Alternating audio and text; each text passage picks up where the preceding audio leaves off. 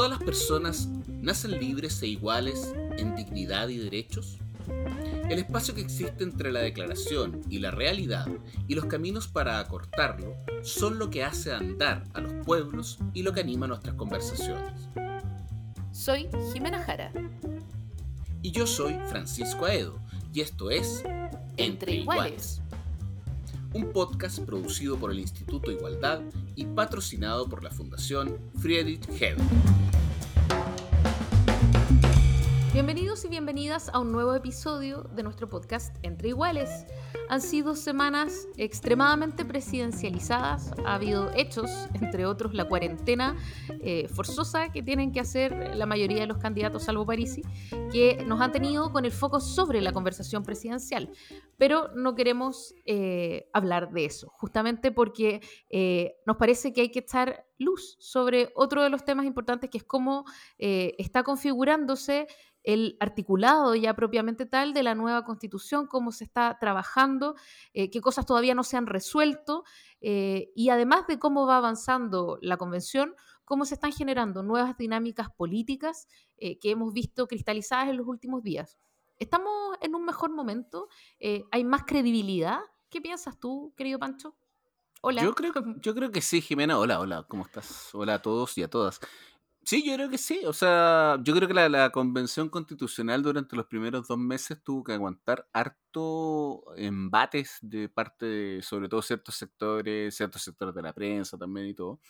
Y yo creo que eso ha ido pasando con el tiempo y yo creo que ha ido pasando básicamente porque se han visto algunas cosas ya que se han empezado a armar. O sea, el tema del reglamento, yo sinceramente, la otra vez lo, comentábamos, yo creo que fue antes de lo que uno podría haber pensado y que ya se pongan a, pensar, a organizar, ya se ha visto cronograma y otras cosas más, me parece que es un muy buen indicio. La verdad, muy buen indicio y ciertas recomposiciones también de las que podríamos hablar ah, después con nuestro invitado, creo que también hablan bien de lo que está ocurriendo en la Convención Constitucional. Sí, efectivamente creo que está generándose una dinámica más republicana, más, eh, de alguna manera, de, no voy a decir de reconciliación, porque tampoco voy a caer en la caricatura de creer que estamos en guerra mm. civil, pero sí, evidentemente, de, de resolver eh, un poco, a lo mejor en el diálogo, la polarización, ¿no? Sí, no, de todas maneras. Y además yo creo que también en parte, eh, yo creo que es, es, propio de lo que pasa con un trabajo cuando partes de cero.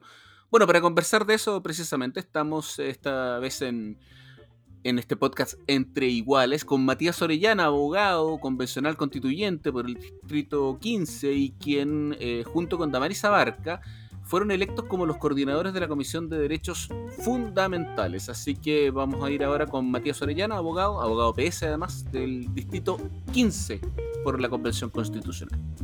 Vamos a conversar con el compañero. Bueno, y para conversar entonces acerca de estábamos recién elucubrando, digamos, con, con Jimena. Eh, tenemos en este podcast Entre Iguales eh, a Matías Orellana y queremos conversar con él respecto de quizás el tema de estos próximos años, de estos últimos dos años, que ha sido la Convención Constitucional. Eh, y en ese sentido quería entrar directamente a uno de los temas que, que, que, ha pasado esta semana, que ha sido la aprobación del cronograma para los próximos ocho meses, digamos, de la Convención Constitucional y en general de sus comisiones. Eh, parece que salió bastante fluida esa votación, Matías. ¿Es así?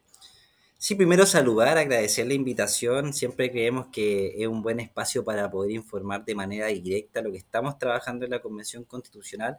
Y pasamos de lleno a lo que es precisamente la pregunta. Eh, aprobamos lo que es el cronograma general con una votación bastante amplia, 124 votos a favor, eh, por lo tanto, enhorabuena, esto nos permite eh, tener nuestra ruta, nuestra carta de navegación para poder seguir avanzando, para poder informar a la ciudadanía y que la ciudadanía tenga conciencia de la etapa en la que estamos.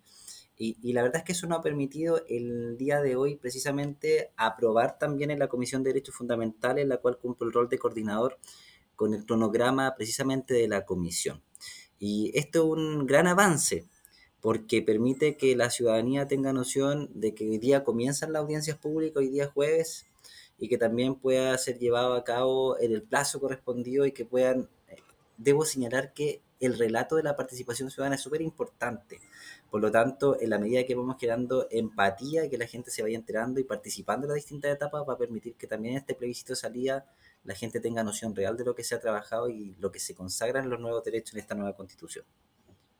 Matías, bueno, también te doy la bienvenida y em, te quiero preguntar sobre las dinámicas que se están generando, porque eh, a lo largo de este tiempo no solo ha pasado tiempo, sino que también han pasado eh, relaciones, ¿no? Se empiezan a tejer relaciones, empieza a generarse un diálogo más intenso eh, y en los últimos días hemos conocido lo que yo creo personalmente que es una súper buena noticia, que es que em, constituyentes de la derecha o originalmente de la derecha eh, hoy día conforman un nuevo polo. Hoy día conforman un nuevo polo que, es de Independientes RN y Evópoli, ¿no? Y que busca el éxito de la convención entre sus objetivos expresos, que es bien distinto de lo que habíamos visto en un comienzo de una derecha más dura, que hoy día en el fondo eh, permanece en una posición em, eh, más, más eh, reacia, pero que empezamos a ver que esta relación que se va tejiendo entre todos ustedes va generando diálogos de democracia. Y te quiero preguntar cómo lo valoras tú. Mira, yo creo que hay cosas súper que la gente tiene que comprender que se tenían que ir dando. Cuando uno va aprobando un quórum de dos tercios para aprobar normas, yo creo que se tiene que ir dando un tejido amplio, un tejido de diálogo para precisamente eh, ir generando acuerdos transversales. Yo creo que eso habla muy bien de la convención. Porque lo que se ha consagrado una nueva constitución van a ser acuerdo país en virtud del sistema de representatividad.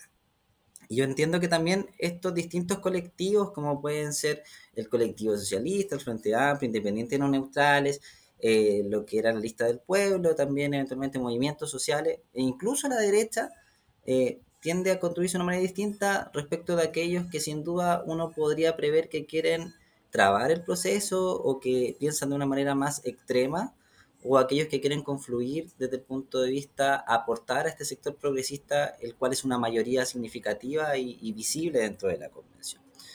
Por lo tanto, yo creo que uno, hay temas en los cuales uno nos está en una vereda ideológica. Yo creo que hoy día hay un diagnóstico país en el cual, independiente de cómo lo piense o en el, lado que se encuentre de derecha izquierda, podría diagnosticar esta crisis y podría incluso confluir en ideas que permitan solucionar eh, independiente del sector político en el que se encuentre.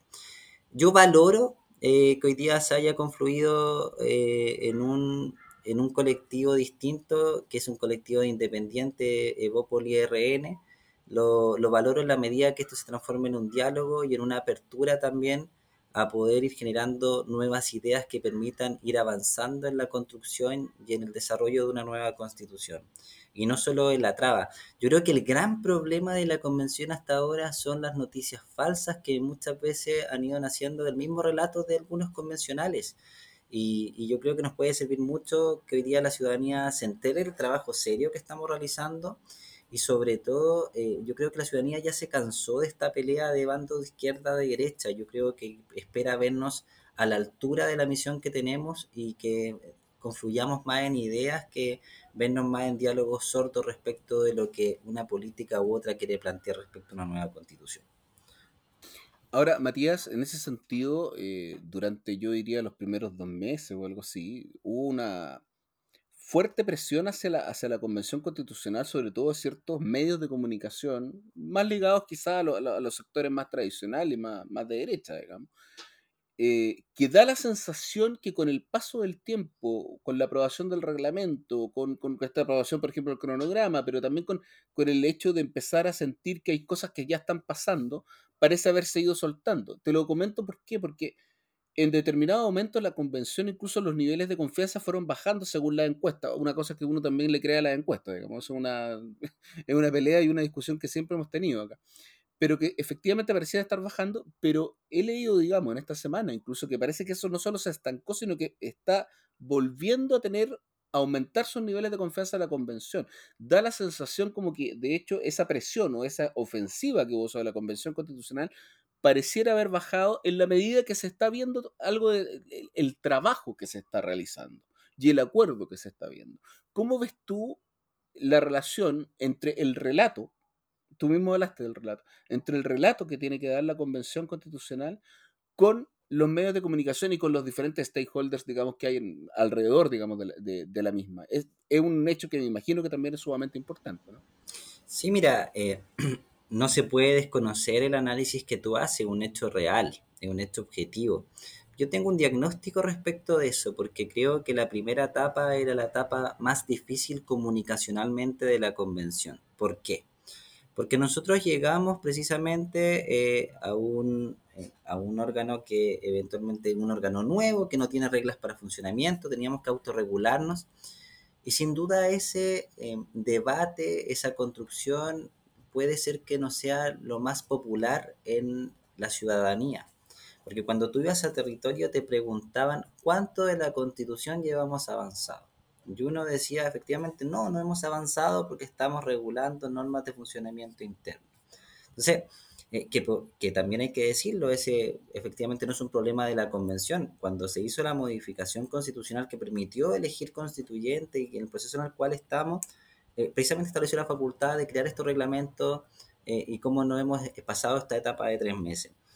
Em, esa etapa difícil creo yo que la superamos de buena manera, aún con, con los problemas y bemoles y defectos que todos sabemos que pasaron, algunos por culpa de constituyentes y otros también, como tú lo dices, por un problema de relato, por un problema de relato que se traduce en no tener una estructura comunicacional probablemente tan fuerte, la convención tiene eh, recursos bastante precarios en comparación con otros órganos, otros poderes del Estado, por decirlo, constituidos, como son, por ejemplo, la Cámara de Diputados, el Senado, como pueden ser el Ejecutivo, que hoy día tiene efectivamente mucho más recursos para poder instaurar un relato de lo que se va trabajando. Eh, de igual manera, estas, como yo te decía, no ha ayudado mucho tampoco lo que es eh, la opinión o, cómo se han ido tomando en los medios algunos temas que no son los más reales o que no se han instaurado en, modos formales de la convención. Eh, voy a hacer un, también, voy a citar lo que ha pasado la semana anterior, es que tiene que ver con con la senadora Ana Bombar cuando menciona en una franja electoral el hecho de que la convención lo único que había tratado hasta el día de hoy era el hecho de cambiar los signos patrios, de cambiar la bandera. Y la verdad es que eso es una mentira tajante, y hay que decirlo. Yo nunca he escuchado en la convención un debate de ese tipo, porque nunca se ha discutido sobre eso. Y también es importante mencionarlo, hay una caricaturización de la convención, siento yo, porque hay un miedo tan reverencial respecto del cambio del estigma económico, el cambio del modelo neoliberal eh, del Estado subsidiario, que tendemos a caricaturizar para crear este temor en la población de que efectivamente este cambio va a ser malo para el país. Y, y la verdad es que yo creo que hay que salir con fuerza a rechazarlo cada uno de los convencionales, los distintos espacios que tengamos de comunicar, pero también tengo que decirlo que es bastante desgastante. Uno cuando sale terreno termina más aclarando noticias falsas que eh, informando lo que se ha ido construyendo en la convención. Enhorabuena, comenzó el debate constitucional. Por lo tanto, preveemos que también se va a ir tomando los medios el hecho de lo que se vaya avanzando y se vaya discutiendo porque va a ser muy importante para el futuro del país. Y como va a ser parte del debate lo que vamos avanzando y construyendo, nos van a tener a cada uno, independiente que opinemos distinto, debatiéndose los espacios comunicacionales y los espacios públicos sobre el Chile que queremos y yo creo que eso es muy bueno para la sociedad actual, que si bien está muy polarizada, también está muy politizada, pero de un espacio positivo en que hoy día tanto en la mesa de, la mesa de almuerzo o de once o de cena en Chile se está hablando del Chile que queremos, una cuestión que a mí me parece de verdad muy positiva. Matías, a propósito de esto que tú estás diciendo de la, de la polarización, que es real y de hecho eh, es probable que enfrentemos una elección presidencial sumamente polarizada, eh, quiero preguntarte por, por la labor justamente de resolver un poco esta polarización, ¿no? Sabemos que la convención tiene una doble tarea, que es redactar una, una, constitución para Chile, que es como su tarea formal, jurídica, pero también de alguna manera ayudar a subsanar las heridas de la convivencia. Eh, y en ese sentido, eh, ¿cómo valoras tú el, el poder ir sanando esa herida? Y la pregunta es si esta instancia es la más indicada y si es suficiente. Bueno, mira, yo creo que como punto de partida uno tiene que reconocer que este proceso nace precisamente de un estallido social. Eh, no se hubiera dado nunca, o a lo menos en este tiempo, un proceso de cambio constitucional si la gente no hubiera salido a las calles a manifestar o a evidenciar la crisis que había desde un contexto social por eso valoro también eh, ser coordinador, a mi juicio, de la comisión más ciudadana y la que tiene que ver más cómo se inicia este proceso que va a tratar los derechos fundamentales y probablemente en la que va a incidir de mayor manera en lo que es la vida cotidiana de los ciudadanos de este país. Y, y como se da en ese contexto, yo creo que uno tiene que afrontar los temas. Hoy día tenemos una desvalidación no solo de la clase política, tenemos también una desvalidación de lo que son eh, nuestras policías, eh, porque el contexto de estallido también ha evidenciado circunstancias, em, por decirlo, de falta de procedimiento, eh, ha evidenciado errores de procedimiento. Yo creo que uno tiene que afrontar hoy día en que el Estado sin duda tiene en su actuar equivocaciones, también establecer, creo yo, ciertas acciones de reparación cuando estas equivocaciones en el actuar del Estado ocurren y también eh, afrontar hechos que han pasado en el contexto de estallido social hasta ahora, por ejemplo, y poder generar fórmulas de reparación y también de evidenciar, porque hoy día vemos que en Chile muchas veces se habla de justicia desde un sentido eh, más idealista que un sentido más real. Y, y eso implica que eh, sea muy difícil conseguir justicia respecto a algunos casos que están ocurriendo o que tengamos que llevar, por ejemplo, determinados casos eh, con condenas que no se ajustan o con medidas cautelares que no se ajustan respecto de lo, de lo ocurrido. Eh, yo creo que ese sentido de uniformidad o un procedimiento, por ejemplo, que sea equivalente con los hechos que han acaecido, va a ir generando eh, una seguridad jurídica en la población que se traduce también en un sentido de justicia práctico. Lo digo esto a propósito de que muchos se preguntan por qué se ha creado, por ejemplo, una comisión de sistemas de justicia es porque cree que eh, no se puede mejorar eh, aún cuando reconocemos que hay cosas positivas que se tienen que mantener, pero sin duda, por ejemplo, creemos que hoy día las instituciones en Chile tienen que ser eh, cuestionadas en nuestro sentido críticos como convencionales y, establecer la menor cantidad de decisiones posible en la perspectiva política. ¿A qué me refiero?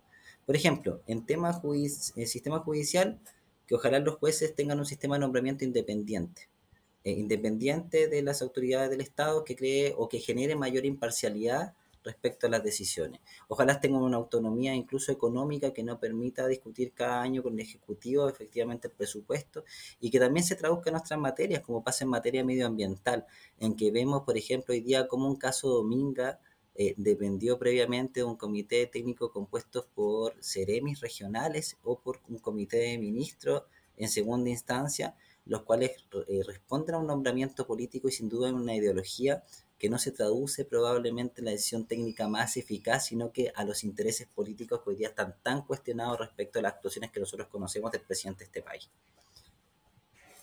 hay un elemento ahí de, o sea, de desconcentración y descentralización del poder, por decirlo de alguna manera, lo que estás planteando tú. yo quería meterme en el tema de la Comisión de Derechos Fundamentales, ¿ah? pero, pero te quiero preguntar respecto de esa desconcentración y descentralización, porque de alguna manera parece ser también fruto de la composición que también se va dando de la Convención Constitucional, constitucional porque si hay algo que llama, yo creo que también ha llamado la atención, digamos, de la, de la sociedad, es la composición de la convención porque se ve una convención constitucional mucho más parecida, lo hemos conversado en otras ocasiones, a lo que es uno, a lo que es tu calle, a lo que es tu vecino, a lo que es, o sea, gente que es más común y corriente, gente que también mucha proviene de, y lo hemos conversado también en otros podcasts, de eh, conflictos específicos, muchos de esos tienen que ver con medio ambiente, digamos, pero no solamente medio ambiente, sino con, con otros temas también, pero conflictos específicos en el territorio da la sensación que eso es una, una, una componente, digamos, importante para la Convención Constitucional y que puede finalmente traducirse en ciertos cambios para ustedes que sean efectivos y colocarlos, digamos, en la Carta Fundamental? Mira, eh, de repente uno ocupa alguna frase romántica, eslogan, como uno quiera decirle, que creo que son reales en este caso particular. Eh, uno de ellos es que la constitución se comienza a escribir a partir de las regiones. Y lo digo de esa forma porque la mayor cantidad de los constituyentes son de regiones. El segundo, que este es el órgano más pluralista en la historia de este país. Y cuando uno dice pluralista, eh, me refiero yo, en mi caso particular, a dos cosas. Una de ellas es que somos muy distintos a aquellos que estamos en la convención. Eh, maravilloso que sea así, porque podemos reflejar las diversidades de este país. Y de igual forma, creo que el, el ciudadano común y corriente, el ciudadano de a pie, del cual también me siento parte, eh, ha llegado a esta estructura de toma de decisiones. Y yo hago un análisis que creo que la política pública había perdido una cierta empatía, en que teníamos muchas veces una élite gobernando en la cual no tenía una noción real de la necesidad de la población, por lo tanto, como no tenía ese insumo, no podía crear soluciones eficaces para efecto de solucionar esta necesidad. Bueno, hoy día la necesidad se traduce en aquellos mismos que estamos en la convención que hemos vivido en carne propia. ¿Y a qué me refiero esto? Yo vengo de la región de O'Higgins, vengo de una, nací en Rancagua, vivo en una comuna como Machalí, yo no viví el centralismo en carne propia. Me tuve que venir a estudiar a Santiago, tuve que postular un crédito al del Estado eh, y eventualmente tuve que viajar todos los días a Santiago teniendo una ventaja comparativa con mis compañeros y bajo obviamente la misma escala de medición en evaluación. Pero yo creo que, y además vemos como por ejemplo de región la política pública muchas veces pasa del territorio o los impuestos territoriales se van quedando en, en Santiago. Eh, estoy absolutamente en contra del turismo electoral. Aquellos candidatos muchas veces de la capital que viajan a regiones como los nombres rimbombantes y compiten solamente con ese mérito. Y estoy en contra no solo por ese hecho, estoy en contra porque creo que el vivir en un territorio a uno le da un bagaje de conocimiento de lo que puede efectivamente establecer como acciones para mejorar condiciones de vida. Y, y eso tiene que ver con descentralización del poder descentralización del poder, descentralización real en autoridades, como hoy día tenemos la posibilidad, por ejemplo, en regiones de elegir los gobernadores regionales, pero que también se traduzca en una autonomía presupuestaria. Y lo digo de En lo siguiente, competencia también. en competencia, en autonomía presupuestaria, y te lo digo por lo siguiente, yo creo que Chile, y y vamos a lo mismo, Chile tiene un problema grande en, en- en de- en determinación de recursos. Por ejemplo, lo que pasa a escala de, de región en que los gobiernos regionales destinan o, o aprueban eh, cuando algún municipio u otro se gana un proyecto como un Fondo Regional de Inversión Local, un FNDR, eh, muchas veces terminan siendo decisiones más políticas que en virtud de la necesidad de esa comuna. Eh, espero que no se traduzca lo mismo la elección de gobernadores regionales respecto a los presupuestos que se van designando a cada una de las regiones y que se le designe más presupuesto a aquellos que son de un color político correspondiente al Ejecutivo o no. Eso tenemos que tratar de evitarlo, esos criterios de la autoridad tenemos que tratar de evitarlo porque no podemos dejar, por, dejar postergadas aquellas zonas solo por el hecho de tener un representante que sea un color político, aquel que toma las decisiones desde lo económico. De igual manera, Francisco, yo creo que hoy día los impuestos, por ejemplo, de las grandes actividades agrícolas, industriales, eh, tienen que quedarse un porcentaje de ellos en los territorios para que precisamente, ya sean los gobernadores o los alcaldes, realicen políticas públicas que vayan directamente en, contra del detrimento, o sea, en contra de los efectos nocivos de esa actividad. ¿Y quién mejor que ellos que conocen su zona lo pueden hacer cambiando el paradigma de que hoy día solo el Ejecutivo podría eh, recibir esos tributos y realizar algún tipo de política pública? Sin duda. Eh, Matías, sabes que yo te quiero llevar a otro tema que ha estado eh, dando vueltas, pero que no ha agarrado tanto vuelo como a lo mejor debería. Eh, y tiene que ver con los sueldos que no se han pagado a varios de los asesores de, de la convención. Y, te lo pregunto porque en el fondo me, gustaría saber un poco más de qué es lo que está ocurriendo, cuáles son las razones que ustedes reciben de que, de que esos pagos no se hayan realizado. O sea, estamos hablando de asesores que llevan eh, varios meses sin recibir ningún tipo de sueldo, que en muchos casos están viviendo con apoyo de sus familias o de créditos. Eh, y te quiero preguntar eh, si las, eh, cuáles son las explicaciones que han recibido por un lado, eh, si ustedes están satisfechos con esas explicaciones y, y si ves algún tipo de intencionalidad política en, en esta línea de no aprobar el presupuesto y que no salgan estos pagos, que es como mínimo, ¿no? La verdad es que resulta bastante irónico que estemos construyendo una constitución que, en la cual el relato es que venimos a entregar dignidad a los trabajadores, a la gente, cuando en, dentro del funcionamiento mismo de la Convención Constitucional tenemos asesores con más de tres meses de funcionamiento, con un gran sacrificio y compromiso en el cual todavía no reciben parte de sus pagos. Y yo lo quiero decir de la siguiente forma, eh, mi asesor eh, y principalmente la persona con la que yo más trabajo de mi equipo, hasta el día de hoy no ha recibido ni un pago, lo que es bastante complejo, no teniendo muchas veces incluso recursos para locomoción para poder asistir a sus funciones. Eso hay que graficarlo eh, de repente. Eh, mira, y veíamos una situación el día de ayer que muchos de ellos incluso estuvieron vendiendo helados dentro del, dentro del ex Congreso Nacional para poder hacer algún tipo de recursos para poder costear locomoción. Eh, eso no puede pasar, o sea, la burocracia pública de aquellos que hemos sido funcionarios del Estado, funcionarios públicos, pareciera como que han logrado normalizar que el Estado se muere tanto en pagar, siendo que debiera ser el más eficiente eventualmente en, estas situaciones. Cuando nosotros hemos pedido explicaciones, no hay ninguna respuesta que haya sido satisfactoria. Creo que solamente responde eh, a una falta de voluntad y muchas veces a un desorden administrativo por parte de los servicios responsables que hoy día tienen a gente realmente en una condición precaria. Yo creo que hay que alzar la voz y de verdad aplaudir la función de los asesores que ha sido durante estos meses prácticamente respondiendo más a un voluntariado que a un trabajo que, se, eh, que sea serio respecto a la, a la obligación de contrarrestar una remuneración. Em, de verdad yo creo que en este caso el Estado no resulta un buen empleador y, y, la verdad es que incluso creo yo que debiera existir algún tipo de investigación para responder a este efecto de por qué se han demorado tanto, porque detrás de cada uno de los eh, sueldos impagos está una persona de la cual tiene que vivir su familia y tiene que cumplir con necesidades que no han podido cumplir al día de hoy. Hay personas que han tenido que dejar de trabajar porque no pudieron soportar estos tres meses. Y eso no puede ocurrir y es absolutamente grotesco. Absolutamente. Sobre todo considerando bueno, la importancia, digamos, de la Convención Constitucional y la importancia que nosotros mismos como sociedad también le hemos dado.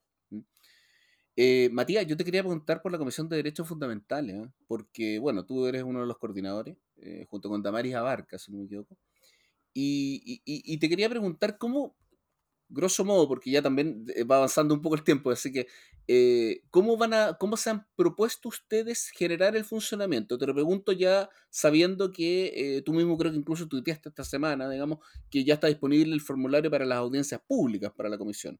que me parece, digamos, una, una, una instancia súper interesante, súper importante también desde el punto de vista como ustedes han planteado la discusión. Eh, pero ¿cómo están viéndolo ustedes para los próximos meses, digamos, el funcionamiento? ¿Cómo lo van a hacer? Porque es una, es una comisión más o menos cotota, digamos. O sea, los derechos fundamentales no dejan de ser un tema, el artículo 19, etcétera, etcétera, digamos. Primero es la comisión más grande en integrante de la Convención Constitucional. Por, por, lo que eh, supone también una complejitud, porque los acuerdos son más difíciles de concretar en virtud de, lo, de la cantidad de integrantes. Eh, de igual forma, nosotros esperábamos muy atentos que se aprobara el cronograma general, el cual fue aprobado recientemente, y ese mismo día nosotros hicimos presentar propuestas de metodología para la convención. Eh, esto fue ayer y el día de hoy logramos aprobar un cronograma general, estableciendo todos los plazos dentro de la comisión, garantizando sin duda los mecanismos de participación ciudadana, como son las escuchas de audiencias públicas, y también como son obviamente los plazos requeridos para efecto de moción, presentación de moción popular de norma constitucional. Eh, el funcionamiento esperamos sin duda eh, que la gente pueda participar de forma activa en lo que son las audiencias públicas. Hemos fijado un plazo establecido con principio y fin, el cual va a estar hasta el día 12 de noviembre abierto en la plataforma. ¿Y por qué lo, lo hemos decidido hacer así?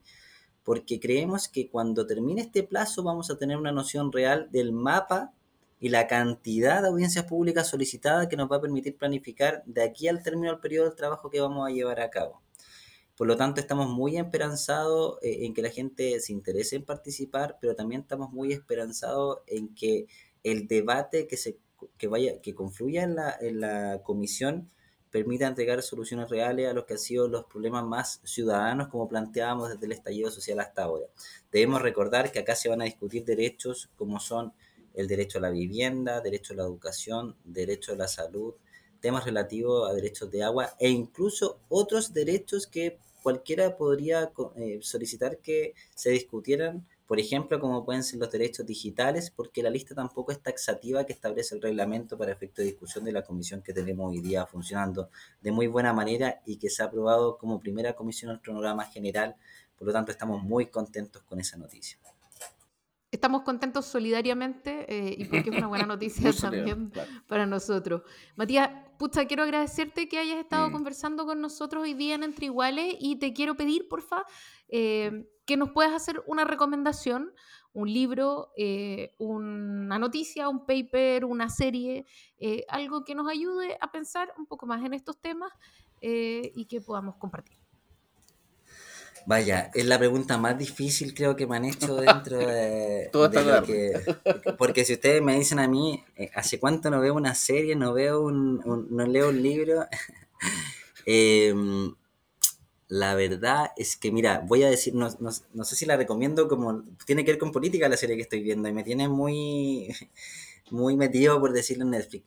Es una serie que se llama Borgen eh, en Netflix que tiene que ver con parte eh, de la política de Dinamarca en un espectro de ciencia ficción, pero que muestra a ratos, solo a ratos, muy bien cómo muchas veces se vive la política de, dentro y el desgaste que produce también.